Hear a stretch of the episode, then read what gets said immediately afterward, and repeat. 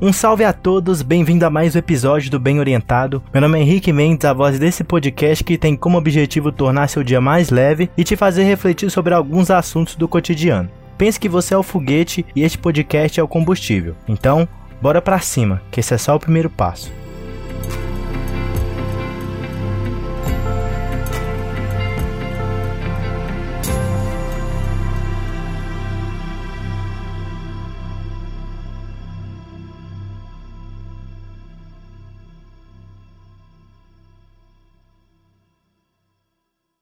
Chegamos ao décimo episódio, sim, quem diria, quem poderia prever, né, como diz Tiaguinho. Eu gostaria de agradecer imensamente a sua companhia até aqui. Essas duas semanas foram de grande importância para mim e de grande entrega também. Eu faço os episódios com muito empenho, tudo para que você, junto comigo, evolua e não fique no mesmo lugar. Enfim, chega de comentários, pois sou de câncer e vou acabar chorando. No episódio de hoje vou falar sobre julgamento. Julgar é um ato comum do nosso dia a dia, mas entenda que apesar de comum, não é positivo positivo. Alguns julgam sem pensar, outros nem tanto. Acontece que o julgamento é algo nocivo para a vida, e como algo nocivo, o dano que o julgamento provoca é algo que vale a nossa reflexão. Existe uma história muito curiosa, e eu já disse aqui que eu gosto muito das histórias, pois elas ajudam a construir um raciocínio melhor, que fala sobre um velho muito pobre que vivia em uma aldeia. Mas apesar disso, muitas pessoas o invejavam, inclusive o rei, pois o velho homem possuía um cavalo branco, e não é o cavalo branco de Napoleão. Vários reis ofereciam ao velho quantias exorbitantes pelo cavalo, mas ele sempre rejeitava porque considerava o cavalo como um grande amigo. Uma certa manhã, o velho descobriu que seu cavalo havia sumido da cocheira. A aldeia inteira apareceu para saber se era verdade, e algumas pessoas até chamaram o velho de estúpido por ele nunca querer vender o cavalo. O velho, muito calmo, se dirigiu para as pessoas e disse: Digam apenas que o cavalo sumiu. Este é o fato. O resto é julgamento. Se trata de uma tribulação ou bênção. Não sei dizer o porquê, mas este é apenas um fragmento. Ninguém sabe o que acontecerá em seguida. As pessoas riram, sempre acreditaram que o velho era um pouco louco, mas 15 dias depois, em uma noite comum, o cavalo simplesmente voltou. Na verdade, ele não havia sido roubado. Ele havia fugido para a floresta e, ao retornar, trouxe consigo uma dúzia de cavalos selvagens. Rapidamente a notícia se espalhou. As pessoas reuniram e lhe disseram: O senhor estava certo. Não se tratava de uma tribulação, e sim uma bênção. Em seguida, o velho disse: Novamente vocês estão se adiantando. Apenas digam que o cavalo está de volta e trouxe com ele vários outros. Ninguém sabe se de fato é uma bênção.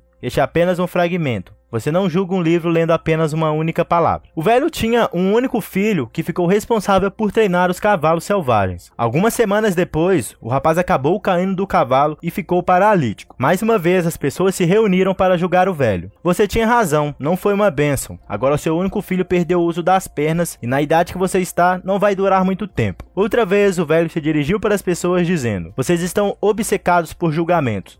Não se adiantem. O fato é que meu filho fraturou as pernas. Ninguém sabe se isso é uma bênção ou uma tribulação. A vida vem em fragmentos, mais do que isso, nunca é dado. O que aconteceu em seguida foi que depois de algumas semanas, o país entrou em guerra total e todos os jovens da aldeia foram forçados a se alistar. O filho do velho, por não ter o movimento das pernas, foi o único a não partir. Enquanto muitos estavam chorando pela ausência dos filhos, o velho ainda tinha o seu ao seu lado. Novamente as pessoas se reuniram para falar do ocorrido. Disseram que o velho tinha razão e de que seu filho estava sã e salvo das brutalidades da guerra. O velho velho se dirigiu às pessoas, mas desta vez, com um pouco de revolta em sua voz, disse: Vocês não aprenderam, continuam julgando. Ninguém sabe, digam apenas que seus filhos foram forçados a entrar para o exército e que o meu não. Só Deus sabe se isso foi uma bênção ou uma tribulação. Desta vez o velho completou dizendo: Não julguem, porque dessa maneira jamais se tornarão unidos de fato. Vocês se deixaram levar por fragmentos e se levaram por conclusões precipitadas. Quando alguém julga, deixa de crescer.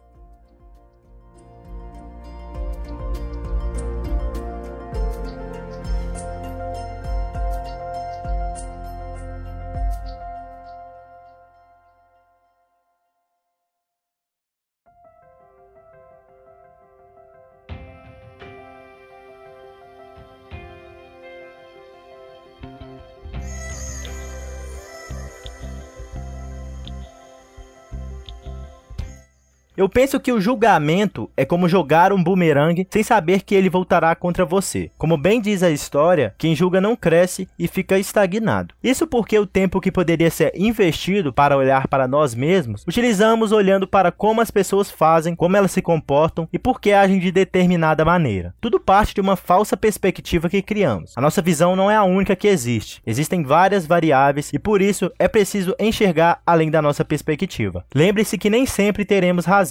A razão é um raciocínio que criamos que conduz para uma indução, ou seja, seu ponto de vista pode estar certo ou errado. Contudo, é preciso abrir a mente e permitir-se descobrir novas perspectivas. O que nos define são os nossos atos, e quando você julga, está se definindo a si mesmo. Contudo, é preciso abrir a mente e permitir-se descobrir novas perspectivas. O que nos define são os nossos atos, e quando você julga, está definindo a si mesmo. Imagine que você tem o pincel, a tinta e o papel. Qual obra você pretende criar? Evite julgamentos e não se esqueça que eles podem te fazer afundar. Eu espero que esse conteúdo tenha colaborado para o seu dia de alguma forma, e principalmente na sua evolução. Se possível, compartilhe com as pessoas ao seu redor. Pode ser que essas palavras façam diferença para elas. Eu vou ficando por aqui, nos vemos no próximo episódio não se esqueça, esse é só o primeiro passo.